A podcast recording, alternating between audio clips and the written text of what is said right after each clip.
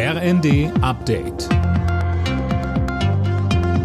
Stündlich neu. Auf den Punkt informiert. Ich bin Daniel Stuckenberg. Guten Abend. Jetzt steht es endlich fest. Das Deutschlandticket soll zum 1. Mai kommen. Darauf haben sich Bund und Länder nach langem Hin und Her geeinigt. Mit dem Ticket sollen die Bürger dann für 49 Euro im Monat bundesweit den Nahverkehr nutzen können. NRW-Verkehrsminister Krischer sagte, Im April kann man es schon kaufen.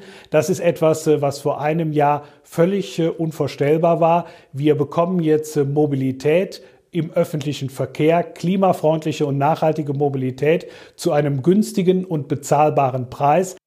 Das Ganze läuft aber noch unter Vorbehalt, denn die EU-Kommission muss noch grünes Licht geben. Bei Schüssen auf eine Synagoge in Jerusalem sind mehrere Menschen getötet worden. Die Polizei spricht Stand jetzt von mindestens sieben Toten. Weitere wurden verletzt. Die genauen Hintergründe sind noch unklar. Der Angreifer sei von der Polizei erschossen worden, heißt es. Verteidigungsminister Pistorius lehnt die Lieferung von Kampfjets an die Ukraine ab. Er halte das für ausgeschlossen, sagte der SPD-Politiker der Süddeutschen Zeitung. Mehr von Colin Mock. Gleichzeitig betonte Pistorius, dass die ukrainische Luftabwehr trotz allem weiter gestärkt werden muss. In der Ukraine sind derzeit Flugabwehrpanzer vom Typ Gepard aus deutscher Produktion im Einsatz. Allerdings gibt es da Probleme, weil nicht genügend Munition vorhanden ist.